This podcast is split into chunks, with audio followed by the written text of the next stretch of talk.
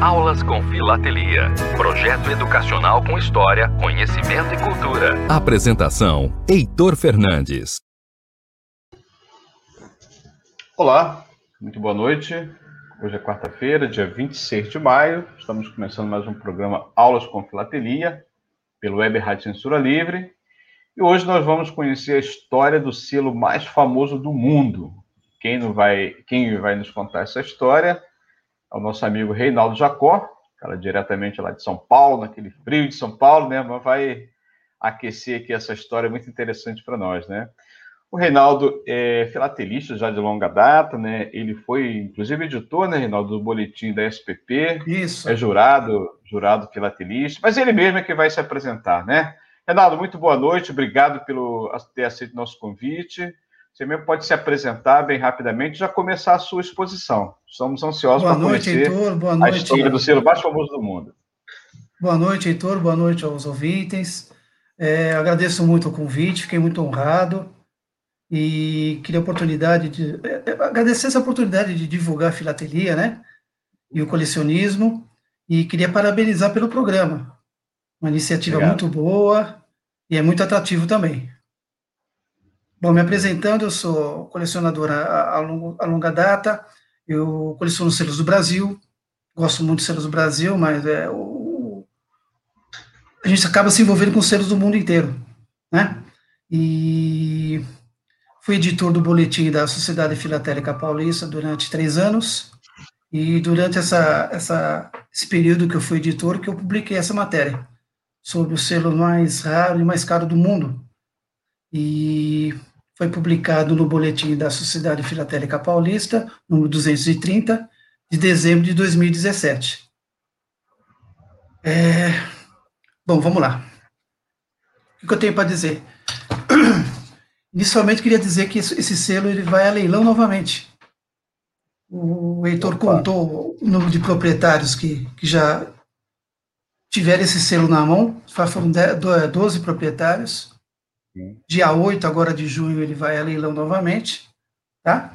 E na matéria que eu escrevi, eu coloquei que de 2000, é, 1980 a 2014, ele ficou sob o domínio de John Dupont. Ele ficou 34 anos com esse selo. Em 2014, havia sido leiloado pela safra de.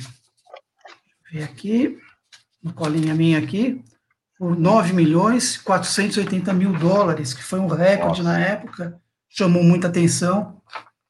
E quando existe uma exposição internacional, sempre convidam o proprietário do selo para deixar exposto na entrada da exposição para todo mundo conhecer esse selo. Não é? E, e quando eu escrevi a matéria, que eu estava dizendo, quando eu escrevi a matéria, não se sabia ao certo quem era o proprietário. Ele foi comprado e pediu, o, na, no leilão, pediram para sigilo, não quero que divulguem. Então, até 2017, 2017 não se sabia quem era, só especulação de quem era, só especulação de quem tinha comprado isso daí. É, agora, para essa, essa palestra, fui procurar quem era, quem adquiriu em 2014 foi Stuart, Stuart Westman, ele comprou esse selo em 2014, como havia dito, e vai colocar leilão agora dia 8 de junho. A estimativa de venda é de 15 milhões de dólares esse selo. Nossa. É uma safra muito alta para um selo, o selo mais caro do mundo. Na época, ele foi vendido em 2014, o recorde era do Skilling amarelo, uhum que tinha sido vendido, que era o recorde, por 8 milhões de reais na época, né? E não, não, não lembro da, da, conversão da época, mas o, o selo das Guianas inglesa, né? O, o, o magenta, né? Que a gente chama de magenta por causa da cor dele, ele superou isso daí e deve superar novamente também. Inclusive, o proprietário ele vai colocar uma quadra também à venda do, do, do Genie, o Genie invertido, que é outro selo muito famoso, aquele que o avião foi impresso de ponta cabeça. Ele tem uma quadra e vai colocar à venda também. Bom, vamos lá. Quer perguntar alguma coisa, Heitor? É, é, é, é, esse selo, né, Reinaldo, ele tem. É um jovem ancião de 165 anos, impresso no ano de 1856 na Guiana, né? Isso. Então, não é fácil conservar um material com essa longevidade toda, né? Você sabe que conserva um selo, ele, ele permanecer muito tempo na mão de um proprietário somente. Por exemplo, eu tenho selos muito antigos que ele fica dentro de um classificador e ele fica conservado. Uhum. Foram, alguns, teve um proprietário que ficou 40 anos com o selo guardado. Nossa. Isso conserva. E, e, o que me preocupa muito, por exemplo, quando o selo fica exposto durante muito tempo à, à luz, ou luz do sol, ou luz da própria de lâmpada, e isso deteriora a cor do selo, ele vai desbotando. Então, o selo, quanto menos ficar exposto, mais ele conserva. Uhum. Sem contar também, Heitor, que é, ficar longe de umidade, né? Por exemplo, o nosso Sim. clima aqui no Brasil ele é muito úmido, o clima tropical ele é muito úmido, ele é muito para o papel ele ele não é muito bom papel, mas o clima da Europa ele conserva muito o selo. Sim. E teve um, um, tempo muito grande que ele ficou na Europa. Ele estudou o na maior, Europa. O maior muito... tempo de propriedade dele foi do Felipe Ferrari, né? Isso, 40 anos. 40 anos. Felipe Ferrari teve um, uma curiosidade que os bens dele foram, foram confiscados pelo, pelo governo francês quando estourou a Primeira Guerra Mundial e foi a leilão. Todos os selos dele tinha muitas raridades, além do, do selo da Guiana, tinha muitas raridades, foi tudo a leilão. A coleção dele era enorme, vendeu tudo isso daí e ficou para o governo francês isso daí como compensação por perdas de guerra. Sim. Ele era austríaco na época, estava em estava na Holanda confiscar os bens dele, como se fosse um, uma compensação da, das perdas da guerra. Isso é uma curiosidade do, de uma, uma das trajetórias do selo, né? Sim. Bom, é, acho que tem tempo a gente falar da trajetória do selo, né? Claro, fica à vontade. Então vamos lá. Bom, o selo, o selo ele é de um centavo. Na época, é, a suspeita, não se sabe, né, como o selo estava não estava preso a nenhum, nenhuma carta, nenhum jornal, alguma coisa, suspeita que o selo ele, ele foi usado para portear jornal. Que o porte do jornal lá na Guiana nessa época era um centavo. E nesse, e nesse dia, do, do, no dia que ele circulou, que foi 4 de abril de 1856, teve circulação do jornal. Então, a, a suspeita que foi porteado para um jornal e a suspeita que foi para a mão de Andrew Hunter, Andrew Hunter guardou esse selo. O selo tem um carimbo da, da cidade de Dimirara, 4 de abril de 1856, e ficou guardado por 12 anos na coleção, devia ser colecionador, que aquela, teve uma época aí que muita gente colecionava, né? E depois, em 1870, 1873, o sobrinho dele, o Laws, Laws Vernon, Val, Valgan, ele descobriu isso daí, estava limpando a casa do tio dele, na época o menino tinha 12 anos de idade, descobriu isso daí, deve ter solicitado o pedido para o tio, o tio doou o selo para ele, e ele não sabia, ninguém sabia da raridade desse selo. Era um selo muito raro, que era único no mundo. Até hoje não se descobriu nenhuma, nenhuma cópia, continua sendo cópia única, né? Bom, depois de. Ele logo foi vendido, esse selo foi vendido por um dólar e 44 centavos para Neil Ross. E o Neil Ross vendeu toda a coleção dele para Thomas Ridpet. E foi o Mangetta foi junto, quando vendeu a coleção toda. E de Thomas, o Thomas vendeu para o Felipe Ferrari a, a coleção toda, e o Philip manteve a, o selo com ele durante 40 anos. Foi aí que foi confiscado pelo governo, pelo governo francês, conforme eu, eu disse há um tempo atrás. Na Primeira Guerra Mundial. Primeira Guerra Mundial, isso. Foi a Primeira Guerra Mundial, ela começou em 1914 e a coleção dele foi confiscada em 1917. Após isso daí, a coleção passou para a mão de Arthur Hunt, por 300 mil francos. E quando o Arthur Rand ele faleceu, a viúva dele solicitou a propriedade do selo, dizendo que tinha sido um, uma doação para ela em vida, que o marido tinha doado para ela, e o selo ficou na partilha de bens, ficou para para a viúva. Certo. Certo? Aí ela casou-se novamente. Quando ela casou novamente, tava aquela disputa, né? Antes dela casar, tava aquela disputa de para quem ia ficar o selo. Quando ela casou, acabaram com a disputa, você vai ficar com o selo, ela ficou com o selo. Inclusive, na minha matéria tem um tem uma foto dela com... Posso mostrar a foto aqui para o pessoal ver? Claro. Não sei se todo mundo tem, não sei se todo mundo tem a, a matéria em mãos. Tá a foto dela aqui, ó. Sim. Quando ela ficou com o selo. Naquela época ficou com a propriedade aí, dos selos. Estou mostrando a imagem aí também. Isso, Essa, isso né? mesmo. Isso. isso. Perfeito. O próximo comprador do selo foi é, é, Frederic Tronton. Uhum. Já comprou o selo por 45 mil dólares, que é a página seguinte. Uhum. Tem a imagem dele.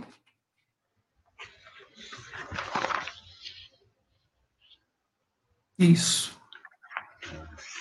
E em 24 de março de 1970 foi vendido novamente por um grupo de investidores que era encabeçado por Irving Wentberg.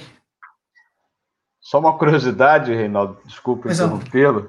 Vamos lá. Fiquei muito é, surpreso com essa foto abaixo do, do comprador, né? Ah, do isso, exato. Isso. Ah, o esquema de segurança do selo, né? Que está aí numa maleta algemada na mão. Algemado na, na, no, no, segurança, é. isso. Dois seguranças, um gigante aí do lado, atrás dele, né? Um cara de uns três metros, aí o outro com um trabuco na mão aí, né? muito atento, protegendo. Naquela época já estava já já tava com esquema de segurança com medo de, de furto, né? É. Medo de, de, de assalto, alguma coisa assim. Impressionante. Mas vamos lá, pode continuar, desculpa. Continuando. Bom, em 24 de março de 1970, foi comprado por um grupo de investidores encabeçado por Irving Wintberg, já foi, foi comprar na época, foi o recorde de 280 mil dólares. Uhum. Após uma década de... Ele subiu, depois desse tempo ele sumiu. Uhum. Somente em 1980, 5 de abril de 1980, ele apareceu no leilão foi comprado por nove, é, 935 mil dólares e o comprador não identificado. Isso é muito comum, viu, Heitor? O pessoal compra e não se identifica. Depois de um Sim. tempo que, que vaza a informação, que ficam sabendo quem é o, o proprietário. Isso é muito comum. Uhum. Bom, esse novo proprietário que ninguém sabia quem era, depois, depois só em 1986 ficaram sabendo, era o John E. Dupont. Uhum. Ele ficou com esse selo até 17 de junho de 1914, onde ele foi novamente leiloado. Já é uma época mais atual nossa, né? Com recorde da época de 9 milhões 480 mil dólares. Nossa. Como eu disse no começo, agora vai a leilão de novo dia 8, com a expectativa de 15 milhões de dólares. Nossa, uma hipervalorização, né? Uma hipervalorização. É, que eu queria comentar a respeito é o seguinte: é, para nós colecionadores é uma curiosidade, é uma coisa muito interessante, a gente gosta de divulgar, gosta de falar, né? De trocar informações a respeito. É, o único receio que eu tenho é quando uma pessoa que não acompanha muito, um leigo, uma pessoa afastada da filatelia, vê uma coisa dessa, em vez de incentivar, acaba, acaba afugentando Sim. Então, como que eu vou ter dinheiro para comprar um selo desse, ou um selo equiparado a esse? Nunca vou ter. É coisa de milionário. É coisa de milionário. E, na verdade, a coisa não funciona assim, né? A filatelia ela é, ela é um hobby para todos. 90% dos selos tem um valor irrisório. Uhum. Muitos selos é usado para instruir aulas, devido ao momento histórico que o selo retrata. Uhum. E, na verdade, não precisa muito investimento para colecionar selo. Se quiser montar uma coleção para exposição, para disputar medalha, aí sim tem que investir um pouco mais. Mas selo para ter em casa, para se divertir, para estudar, para brincar, para passar tempo.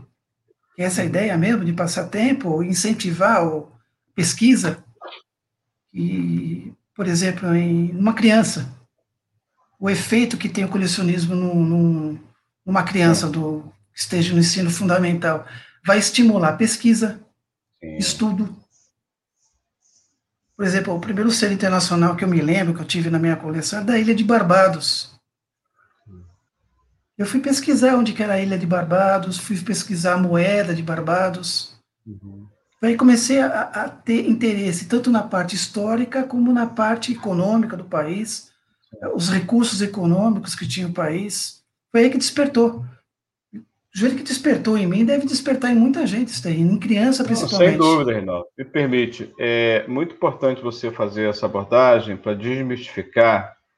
É, é, tem vários mitos né, que, em torno da filatelia. Um deles é esse de que a filatelia é um negócio muito caro, né, inacessível, só milionários, quem tem muito dinheiro pode participar desse hobby de colecionismo. Não é verdade, você bem descreveu aí é, essa situação, né? Você é colecionador, também sou. Né? O outro mito é que é um hobby ultrapassado, né? Que ninguém mais faz isso. Muito pelo contrário, né? Tem vários colecionadores em toda parte do mundo e cada um, cada um tem seu foco, né? De interesse em, em, em colecionar, né? Eu coleciono, por exemplo, sob o ponto de vista do resgate histórico, né? Eu coleciono, inclusive, cartas é, que foram censuradas ao longo da história, né? E tem vários recortes históricos, né? Eu pego desde o período de pré-guerra, da Primeira Guerra Mundial, do período entre guerra, várias passagens, né? É, por exemplo, Guerra Civil Espanhola, eu tenho peças sobre a Guerra Civil Espanhola, né? tenho aqui do, do Brasil também, do Estado Novo. Né? Então, eu faço esse recorte histórico, porque o meu interesse é exatamente divulgar o material como um instrumento histórico também para as salas de aula. Daí o nome do projeto Aulas com Filatelia, né? Tem também da Segunda Guerra Mundial, tem do período pós-guerra, enfim, faço parte de um grupo de estudos sobre censura postal, né? Então, é, isso que você está trazendo para nós é muito importante exatamente para desmistificar e, e, levar esse conhecimento né, é, para outras pessoas que não têm o conhecimento da importância da filatelia como hobby, como passatempo e também como é ciência auxiliar da história, né? Então, é, a gente aqui já, com, esse, com essa conversa, com esse intervalo, já quebramos dois mitos. Primeiro, que não é caro, né? Ter esse hobby de colecionismo. Segundo, que não é tão excêntrico assim. Qualquer pessoa pode se tornar um colecionista, colecionista se apaixonar. Para todos os bolsos, pela... isso? Exatamente. Para todos os bolsos. Importante a sua abordagem. Mas dizer, existem a... os selos caros, caríssimos, existem mesmo mas 90% dos selos cumpriram sua função social, que era pagar o porte da carta. E você é, é, apaixonado por um tema, você pode desenvolver a sua, a sua coleção de acordo com a sua paixão, né? Por exemplo, quem é médico pode colecionar sobre medicina, né? Quem é, é artista pode colecionar qualquer parte da arte, da cultura, né? É, ó, Nós temos uma... Aqui, temos alguns Nós ouvintes uma, aqui. Uma... Sim. Vitor, nós temos uma, uma colega lá na sociedade que ah. ela é professora de dança. Ela compra selo relacionado à dança. É um tema ah. fantástico. É. Quer dizer, ela procura selo no mundo inteiro né, nisso daí. Uhum. E vendo a coleção dela, a gente viu, aí pudemos ver quantos selos foram lançados sobre dança, inclusive brasileiros. Você pode trocar também com outros colegas, né? Não necessariamente Sim. tem que comprar, né? Você pode trocar, né? Pode trocar. Isso. Você pode comprar também, ó, fácil aqui no Brasil, você compra no Mercado Livre, no eBay, sim, né, entre sim. lojas de colecionador, lojas de comerciantes filatélicos, né? A internet facilitou muito isso daí. Há um tempo atrás era mais difícil, sim. mas a internet ajudou muito, pesquisas de, de, venda de selos no mundo inteiro. Sim, sim. Hoje facilitou muito, sim. Reinaldo, já temos aqui alguns ouvintes participando conosco, ó, o José Seco, lá de São José do Rio Pardo, interior de São Paulo, nos dá boa noite. Boa noite. Licínio Filho também assistindo aí lá de Pitangui, Minas Gerais, legal. Alguns amigos aqui é, acompanhando também, ó, seja pelo Facebook ou pelo YouTube. Gustavo Trechtman, meu amigo aqui do Rio de Janeiro, ó, ele é médico, ó, pode colecionar sobre medicina, Gustavo, tá vendo? Tem vasto. É... Os selos atuais hoje, Heitor, do, sobre a Covid. Isso. Vários países já lançaram, inclusive o Brasil, selo de Covid. Isso. Eu fiz, inclusive, um programa que abordando esse tema da, da saúde, né? Dia Mundial da Saúde, inclusive com o doutor Roberto Nietzsche, ele também abordou esse tema aí da Covid, muito legal. Praia Lira, ó, meu amigo também, petroleiro, trabalhador da Petrobras, tem vários temas sobre petróleo, né? Sobre a Petrobras também, bacana. Edson Pimentel, meu amigo metalúrgico também, ó, tá aqui, ó, metalurgia, então tem uma infinidade, né, de, de seus postais sobre a CSN, né, para a gente abordar também a história da CSN através da, da filatelia. Licínio Filho está aqui também, já Seco já falei. Obrigado pela audiência, obrigado por estar acompanhando a nossa programação. Curta aí, compartilhe também com seus amigos. Pode fazer pergunta para o Reinaldo, tá? Fiquem à vontade, pode compartilhar também à vontade. Reinaldo, esse breve intervalinho, devolvendo a palavra novamente para você. Tem uma publicação, Reinaldo, publicada também no National Postal Museu de, Museu de Smithsonian, né? sobre é, uma exibição dessa da revista, né, Walt Disney, que também trabalhou essa temática do, do selo. Conta aí para nós, como é que foi isso? A revista da Disney? Isso. Tá, o que aconteceu foi o seguinte, eles montaram uma historinha com o Pato Dono de os sobrinhos, o Guinho, Zezinho e Luizinho, que eles iam até a Guiana para ver se descobriam uma outra cópia do, do Magenta. Eles foram lá, devem ter achado. Eu, infelizmente, eu não li essa historinha ainda. Uhum. Essa historinha foi publicada em, em 52. 52. Deve ter tido uma, uma, uma versão em português, só que eu nunca li. Eu só sei mais ou menos o que conta a história, que eles foram até, até a Guiana para ver se descobriam uma outra cópia. Uhum. Fora, fora a revista da Disney, também tem um, um livro que foi lançado em 2000 e 2017. Uhum. Quando eu escrevi essa matéria, que foi em 2017, foi bem oportuno, que foi bem na época que estava tendo a exposição mundial em Nova York uhum. e estava sendo lançado o livro. Então ela caiu assim bem no, no momento, no momento de divulgação do selo uhum. do, do, Magenta, né? E, e eu acabei, eu acabei incluindo na matéria tanto o, a exposição do selo que ficou exposto lá no, na, na feira de, na, na exposição de Nova York, como o lançamento do, do livro também, eu fiz a divulgação na matéria. Uhum.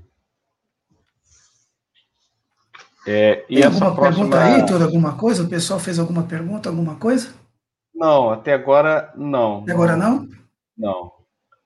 Eles estão ainda meio que curiosos para conhecer a história, né, do selo mais, do selo. mais famoso do mundo.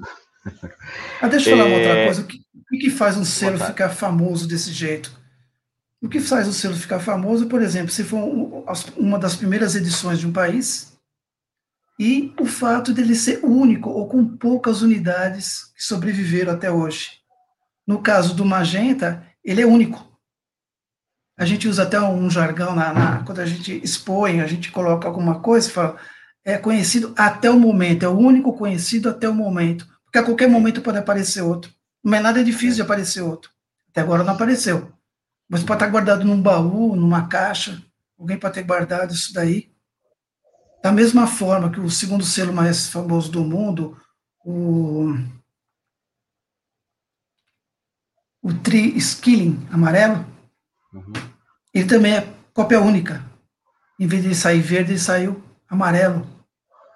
Quer dizer, ah. quando emitiram, emitiram mais, mas foram perdendo com o tempo, só existe um conhecido. É isso que faz um selo ser tão famoso.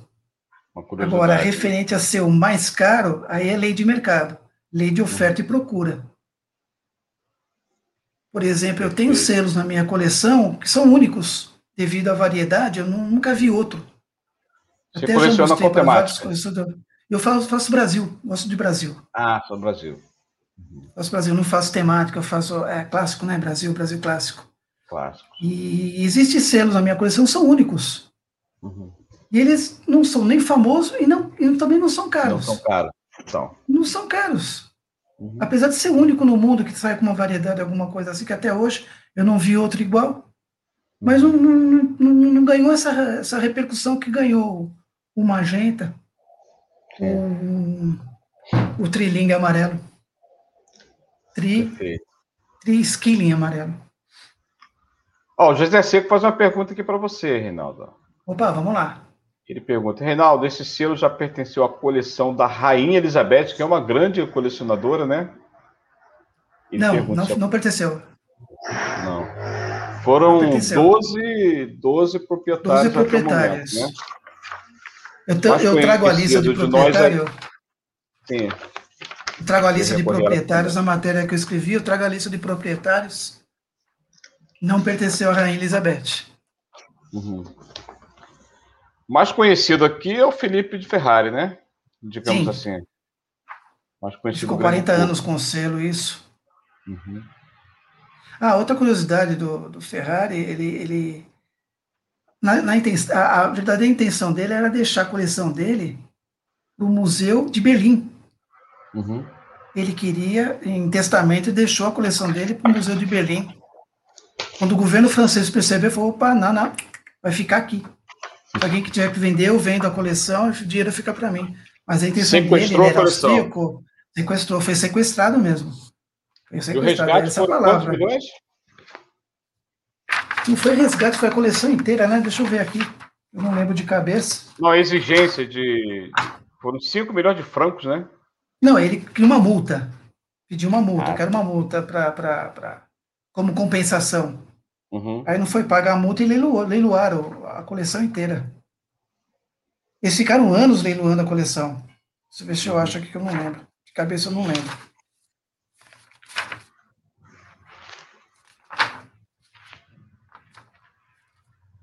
Ah, eu vi aqui, eu vi aqui também. Foram 14 leilões, né? Foram 14 feitos. 14 leilões. De 21 a 25. E só no 15 que ele foi vendido. É, tem, eles têm até o número do lote. Mas fora isso daí, tinha muita coisa, tinha muita coisa famosa, muita coisa boa ali no meio que, que não teve tanta repercussão como, como o Magenta. Uhum.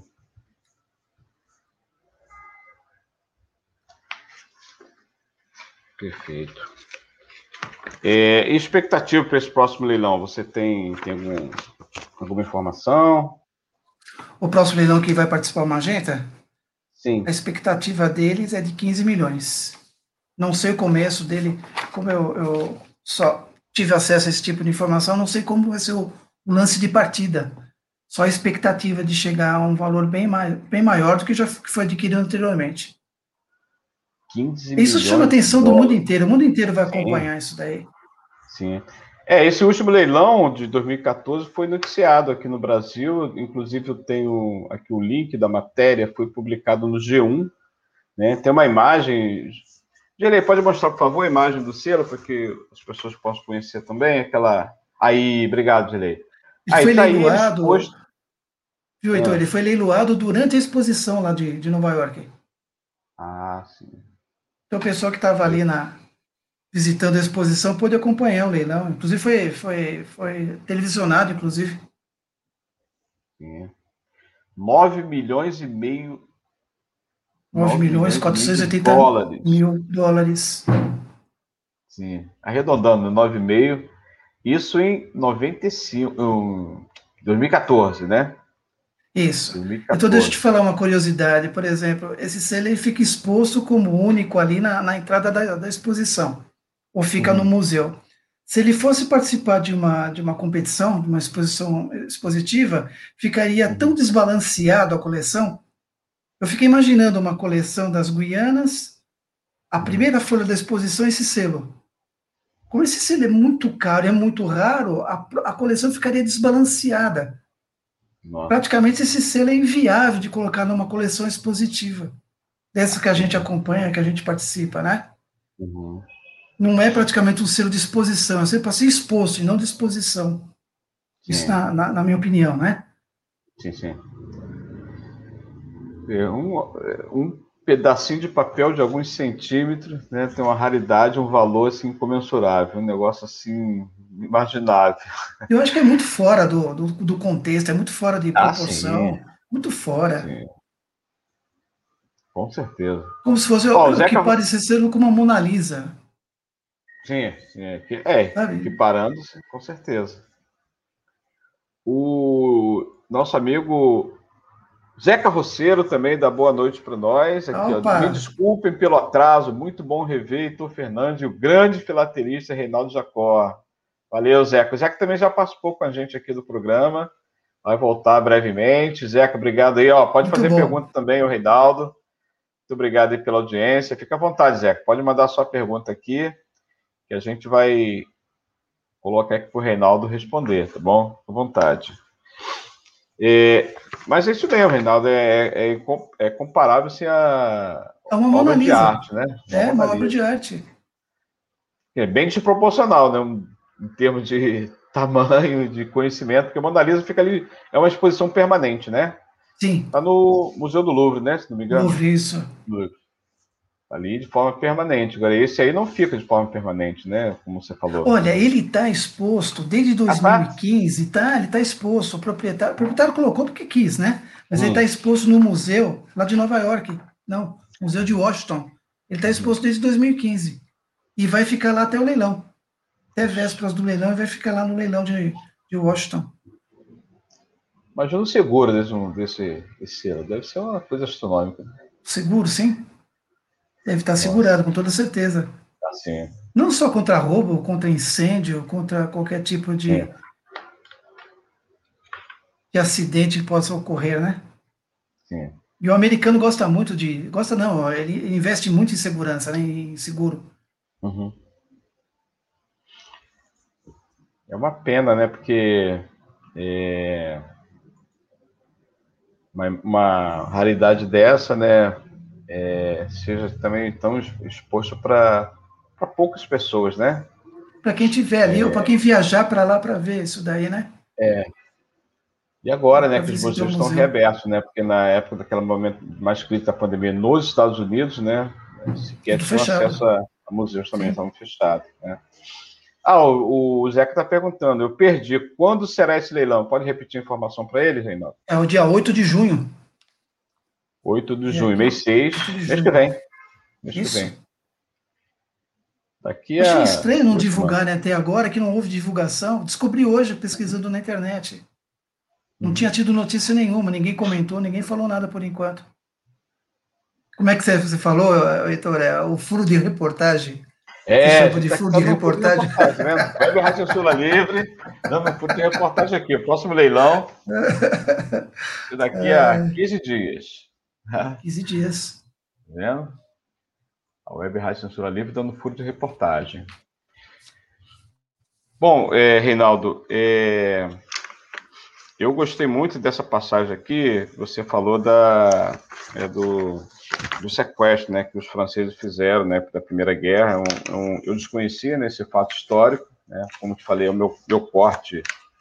É, é a área que você gosta de colecionar, né? Isso. É, é sobre esse corte histórico, mais uma informação que eu vou aqui acrescentar, né? Sobre esse fato aí da, da Primeira Guerra, a apropriação que os franceses fizeram desse, dessa herança, isso chama-se herança inimiga, né? Isso, falam. herança inimiga. Propriedade inimiga, aliás. Legal. É, sobre a sua coleção, é, Reinaldo, tem mais alguma curiosidade assim, que você queria falar? Fica à vontade. É, na verdade, na verdade eu, eu, eu, me dediquei aos selos do Brasil. Uhum. E os selos do Brasil são muito ricos em informações históricas. É, históricas, é, personalidades, fauna, flora. Uhum. Eu gosto muito dos selos do Brasil, gosto muito. E, e a gente não pode aconselhar, né, que cada um faz o que gosta, né? Sim. Mas não podemos deixar de lado a nossa, a nossa cultura aqui do Brasil, que é retratada nos selos, né? Claro. Traz muito, muito informação da, tanto da atualidade como de fatos acontecidos, né? Uhum. E eu estudo muito também variedade, eu gosto muito das variedades em selos, tanto variedade de impressão, variedade de falha de impressão, é, selos, selos recolhidos, nós temos casos de selos recolhidos e o que sobraram pegaram um valor muito alto também, qualquer normalidade que, que, que tenha acontecido em qualquer uma das emissões, isso me interessa e eu acabo estudando. Uhum. Eu tenho umas outras matérias, outros estudos que eu tenho, que é sobre a, a ponte internacional Brasil-Argentina. Ah. Eu tenho sobre o farol de Colombo, esse não é só selo do Brasil, entra selos de vários países da, da América. Eu tenho uma emissão conjunta, uma coleção de uma emissão conjunta, que foi em 2001, que foi o ano internacional do diálogo entre as civilizações. Mais de 64 países lançaram o selo. É, o selo ele não é só sobre o tema, mas sim a, a, a parte de, de design do selo. Sim. Todos os países é, copiaram o mesmo design. É uhum. claro, com, com, diferença de tamanho, de cores, de forma de impressão, cada país com a sua, com a sua característica de impressão, mas todo mundo envolvendo o mesmo tema, que era o diálogo das civilizações. Então a gente acaba, apesar de, ser, de eu ser um colecionador clássico, né, eu, a gente acaba caindo numa temática. Sim.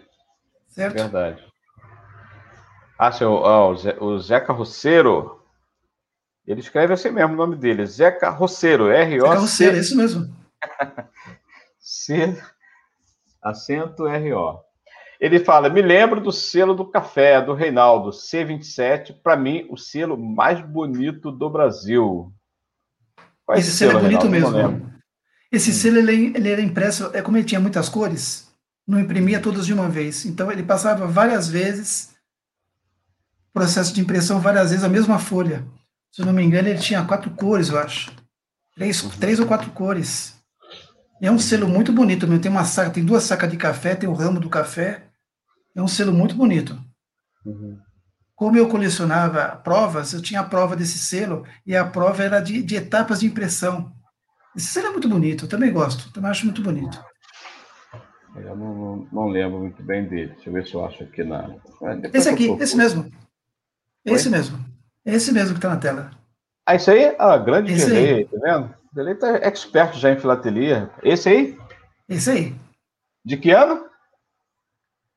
1927. Pô, faz tempo, hein? 1927. Bacana. Valeu, Dirley. Obrigadão. Obrigadão. É, quem... Tá aí uma boa dica. Bacana. É, eu coleciono, Renato, como eu te falei, é, cartas censuradas, né? Censuradas. Ao longo da história. É. Então, é muito diversificado também, né? É, eu já fiz uma apresentação aqui, inclusive numa carta que foi, foi censurada é, na Alemanha, uma carta da Bayer, né? Foi uma das primeiras apresentações que eu vi no programa. Na época, eu convidei um professor, um professor de história, professor Manuel Farias, de São Gonçalo. Ele contribuiu com, com essa aula e ele ficou assim encantado como a filatelia pode ajudar, né, no processo histórico. Ele, inclusive, me convidou para ir na, na, escola dele fazer apresentações, mas depois veio logo a pandemia. Esse projeto está interrompido dessa forma. A gente não consegue e na escola, evidentemente, né, não, não é aconselhável, enquanto nós tivemos aqui com essa, com essa situação pandêmica, de fazer qualquer tipo de aglomeração. Né? Mas assim que, que, pelo menos, amenizar aqui a vacinação, tiver a totalidade da vacinação de toda a população, eu pretendo, sim, retornar ir na escola, fazer apresentação, né? Vai ser muito legal, vai ser uma... O Heitor, o Zeca Carroceiro está colocando que o selo é de 1938. Ah, tá é verdade, está aqui, ó, 1938, café. Obrigado, Obrigado Zeca, é isso mesmo. Valeu. Ele faz também outra, outra pergunta aqui. Ele fala, estou tentando avançar no selo do Plano Internacional da Criança, de 79. Reinaldo, como faço para descobrir quantos países lançaram essa temática? é só sobre o ano de 79? Porque é o seguinte, eu vi uma coleção já sobre o Ano Internacional da Criança, a coleção é gigantesca, é muito grande, tá? Eu já vi, eu vi uma, por exemplo, uma coleção foi vendida montada, já pronta. Oh. Tava pronta, se tivesse pronta, tava 99% dos selos. É muito grande. Como é que faz para procurar? É, primeiro passo, procurar no eBay, no Delcamp, já começa a ter uma ideia de tamanho, mas tem que ir no catálogo, tem que procurar país por país no catálogo. Sim. O Brasil lançou o selo do, do Internacional da Criança, o Brasil tem selo disso daí, mas é, é muito grande a coleção, já tive a oportunidade Sim. de ver. É, cada país tem o seu catálogo, né, para o grande público conhecer. Vou até pegar o catálogo aqui do Brasil, tá aqui, ó, a mão, bem rapidinho. Viu, viu, Heitor? Tá aqui, ó. Esse é do Brasil. Catálogo. Mas, mas, mas catálogo existe catálogo RHM, no mundo inteiro. Isso, cada país tem, tem o seu, né? Não, não. Existe o catálogo do mundo inteiro. Ah, de todo mundo, universal? Tem, tem. Tem ah, o catálogo Iver, o Iver. tem o catálogo Michel, tem Verdade. o catálogo Scott. Uhum. São três que trazem selos, selos no mundo inteiro. Essa é a é fonte, é, verdade, é por aí que tem que pesquisar. É verdade. E o Brasil tem o seu catálogo independente, que é o RHM. RHM, ó. É 61 edição. Isso, né? é a última. É a última, mais recente. Tem selos até 2019. Né? Próxima edição, 62 já trará aí os anos de 1920 e 21. Né? Isso. Peter Maia vai, ficar, vai brigar comigo. já estou aqui anunciando a, a próxima edição. e não é fácil né, fazer essa edição. Ele já falou aqui que é um trabalho hercúleo. Está de parabéns, uma, uma edição lindíssima. Quem ainda não adquiriu pode acessar lá o site da RHM, que é a editora quem é, emite, né, publica esse catálogo. É muito bacana. É um material indispensável para o colecionador, né, para o estudioso em filateria, né, Reinaldo? Isso. Viu, Paulo Ananias, está aí presente também. Paulo Ananias fala, boa noite, amigos. Excelente tema. Parabéns, Heitor Fernandes e Reinaldo Jacó. Esse artigo vai sair na próxima revista Filabras. Isso. Oh, rapaz, o Paulo vai republicar o artigo? Vai ser o novo? Vai republicar o artigo, não, não, não tem um novo, não. Ah, legal. Vai pode republicar. atualizar, já pode atualizar. Já pode atualizar que tem informação, né? Próximo leilão. Já pode. Já pode atualizar, assim que já tem informação fala, só nova. Só conheço aqueles, aqueles com o logo do nosso selo de 79. Ontem Isso. ganhei um de Song Rudin. E ontem também comprei as quatro folhas no leilão. Legal. É, é passo a passo. É pesquisar e ir comprando passo a passo. Uhum. Vai demorar um tempo aí para comprar tudo, não, não consegue comprar tudo de uma vez. É, é, a coleção, na verdade, ela nunca termina, né, Renato? Tá não. sempre, né? Tá sempre aparecendo. Tá sempre... Por exemplo, desse tema aí do Ano Internacional da Criança, além dos selos, uhum. tem os carimbos, tem os envelopes de primeiro dia, tem os máximos postais. Uhum. Uma coleção gigantesca e é bonita, é um tema muito, muito bacana. É.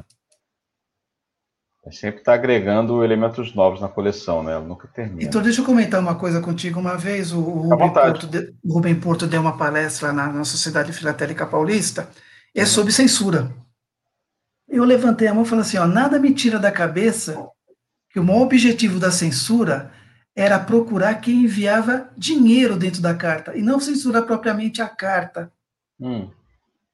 Eu lancei isso daí, todo mundo ficou quieto, pensando, tudo isso ficou na minha cabeça. É. Olha, pode ser também. Né? Pode. É, claro, é uma possibilidade, porque o envio de dinheiro é muito recorrente. É muito recorrente. Né? Agora, a censura, no meu, na minha leitura, ela tinha o objetivo de é, cercear né, o acesso ao exército inimigo as informações né, que fragilizavam, digamos, é, o, seu, o seu exército. Né? Por Sim. exemplo, uma informação que pudesse colocar em risco né, uma operação de guerra, ela, evidentemente, ela era abordada, as cartas eram, inclusive, recortadas, né, de mensagens, né? É, tem várias cartas recortadas. Eu já vi. Por vezes, a carta era é, destruída, né? Quando tinha muito conteúdo, era destruída, né? É, cartas, aqui no caso do Brasil, durante a FEB, foram milhões e milhões de cartas, né? Milhares, milhares. Qualquer carta que tivesse localização, o exército está em tal lugar, era censurado na hora, era, era cortado. Sim, censurado. não podia falar nada. Era só assim: estou com saudades, quero voltar uhum. logo. Alguns, inclusive, tinham, tinham textos padrões, né? Que Sim. eram autorizados. Um negócio absurdo. Né? E eles escreviam sempre para a família, para a família saber que eles estavam vivos. Isso. Esse é o maior objetivo deles escreverem com frequência. Na hora que parasse de escrever, sabia que tinha acontecido alguma coisa. Com certeza. Imagina a aflição, né? Você está num país desconhecido, distante da família, né? Hoje você manda um WhatsApp de qualquer parte do mundo, você tem informação instantânea, né? Naquela época, você imagina, o cara no front, né? Recebia aquela carta, mandava para a família, era uma... Estamos numa época diferente, né? A globalização, né? O, a rede mundial de computadores. Sim. Estamos num mundo diferente hoje, né? Uhum. Sem dúvida. Ó, Jorge Richard Dabu também está aqui na escuta com a gente. Juiz Júnior também faz uma mensagem aqui para nós. Ó. Parabéns, Heitor Jacó. Excelente apresentação. Jacó sabe muito e me deu um grande feedback em meu trabalho dos presidentes do Brasil, com imagens de prova de Prestes. Cara, muito bacana. Conta aí para nós, João, como é que foi essa imagem de prova do Prestes? Sinceramente, eu não sei. Não está recordando? Não, não tem eu... imagem do Prestes em. Ué. Existe um de Júlio Prestes que ele não é brasileiro, ele é uma, é uma etiqueta. Será que ele está falando do Luiz Carlos Prestes? É, do Carlos Prestes é, mesmo. Não, não Prestes, tem selo, é, não, não, tem selo, existe uma etiqueta só. E na época colecionava muito prova. Ah, sim. Bom, colecionava Luiz, provas Luiz de selos do Brasil. Vamos lá. Tá aí, ele fala que você o ajudou bastante, deu um feedback em seu no trabalho dos presidentes do Brasil. É, você desenvolveu esse, essa coleção dos presidentes? Até, até, qual, até qual presidente? Na verdade, eu, eu tinha as provas, né? colecionava a prova de 1900 a 1942, que era o padrão, uhum. padrão Reis. Eu acabei ficando até 1950 por causa da Copa do Mundo de 50. Uhum. E nisso daí tinha os presidentes, principalmente Getúlio Vargas. Sim.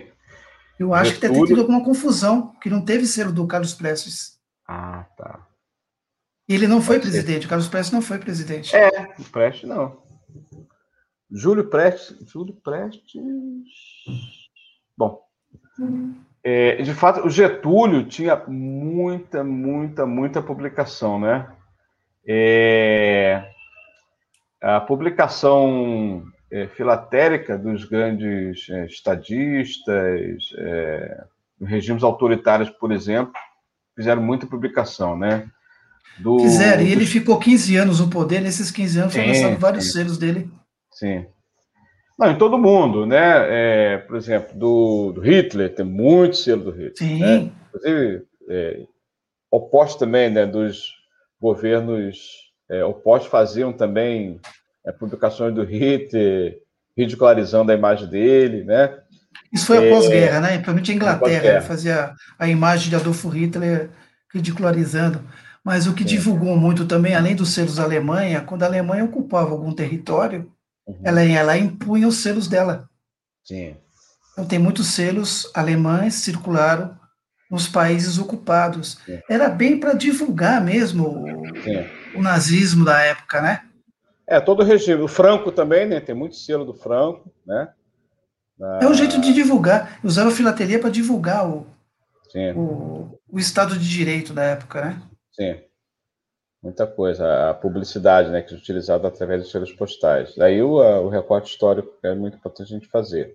Hoje ah, o que eu... acontece, depois que o presidente sai do governo, que é lançado um selo do, do presidente, depois que ele termina o mandato.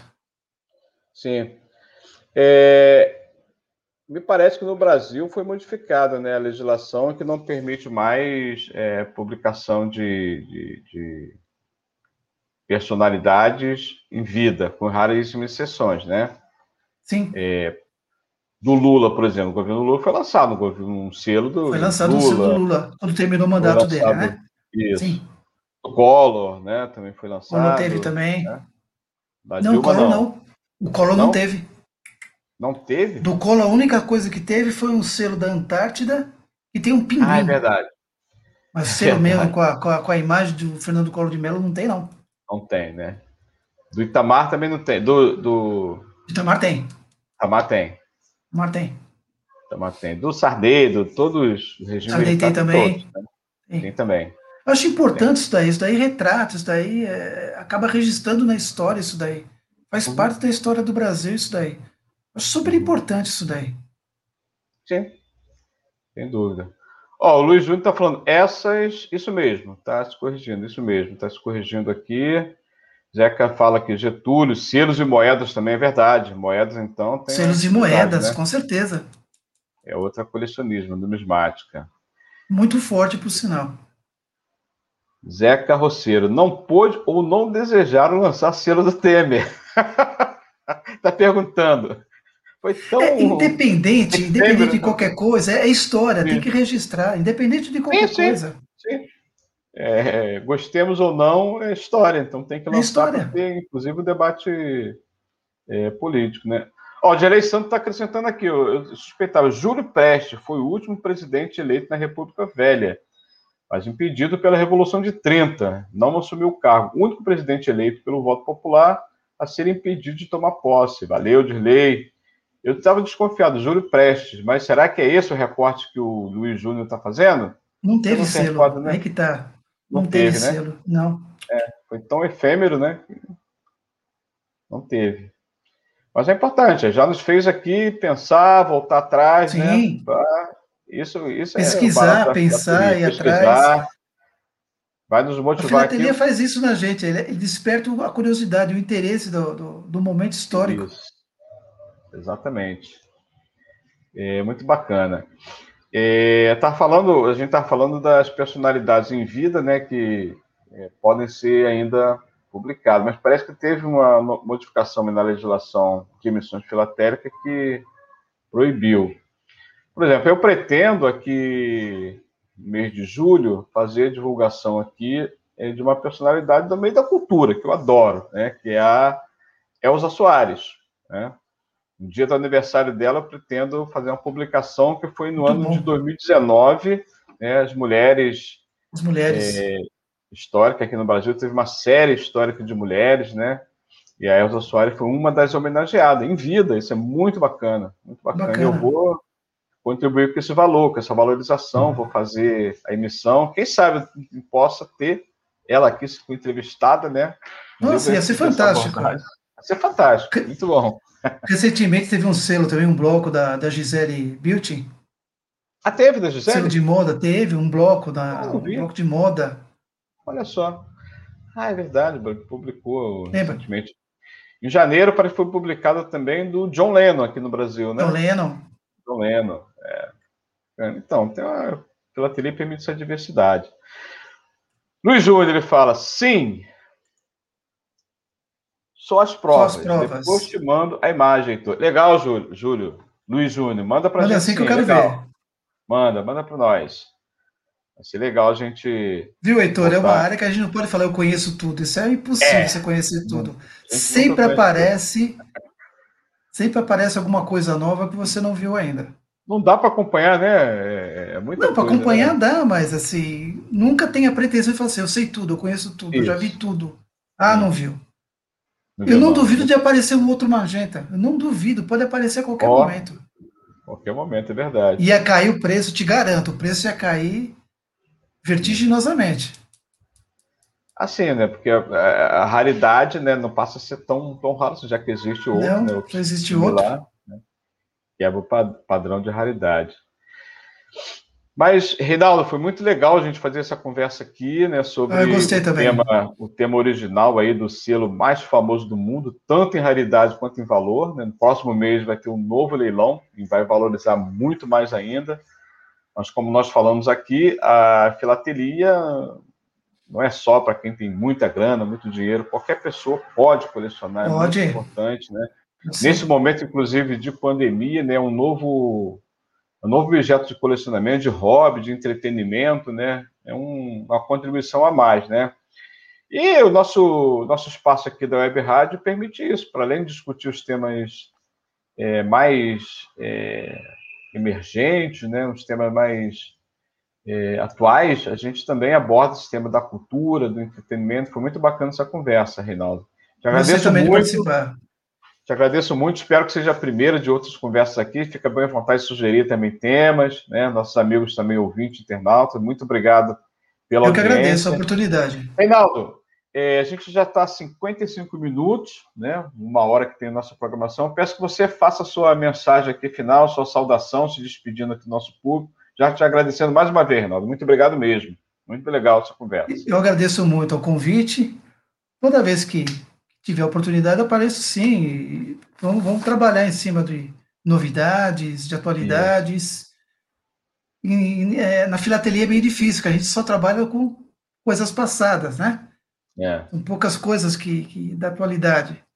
Eu, por exemplo, como eu gosto muito do, do, dos selos padrão RES, eu estou sempre trabalhando, estudando de 1900 a 1942. Eu estou uhum. muito focado nessa, nessa, nesse período do Brasil. Ah, legal. Mas é, toda vez que a gente puder divulgar e incentivar a filatelia, conte com a gente, conte comigo. Obrigado. Valeu, Reinaldo. Eu, eu agradeço. agradeço.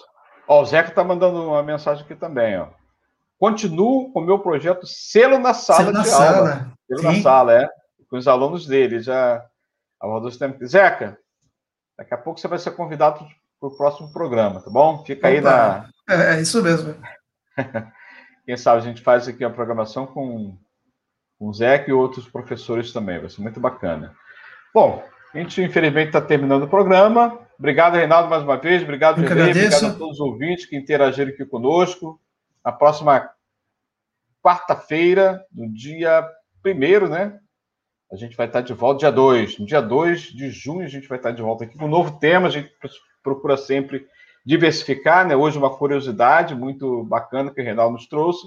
E a gente vai pensar aqui o tema para a próxima quarta-feira, sempre às 18h30, aqui no Web Rádio Censura Livre, tá bom? Grande abraço para todos. Bom final Tudo de semana. Bom. Até a próxima. Valeu, Reinaldo. Obrigado. Até a próxima. Até mais. Eu que agradeço. Valeu.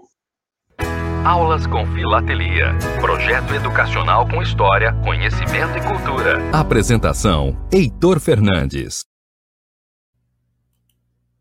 Para manter o projeto da Web Rádio Censura Livre, buscamos apoio financeiro mensal ou doações regulares dos ouvintes, já que não temos anunciantes, não temos propagandas de empresa e não recebemos recursos de partidos e políticos. Seja um apoiador regular e ouça nosso agradecimento no ar durante a transmissão de nossos programas. Seu apoio é muito importante para nós. E os apoiadores recebem prestação de contas mensal. Temos uma vaquinha virtual permanente. Para apoiar, acesse aqui https dois pontos barra barra apoia.c barra CL Web Rádio.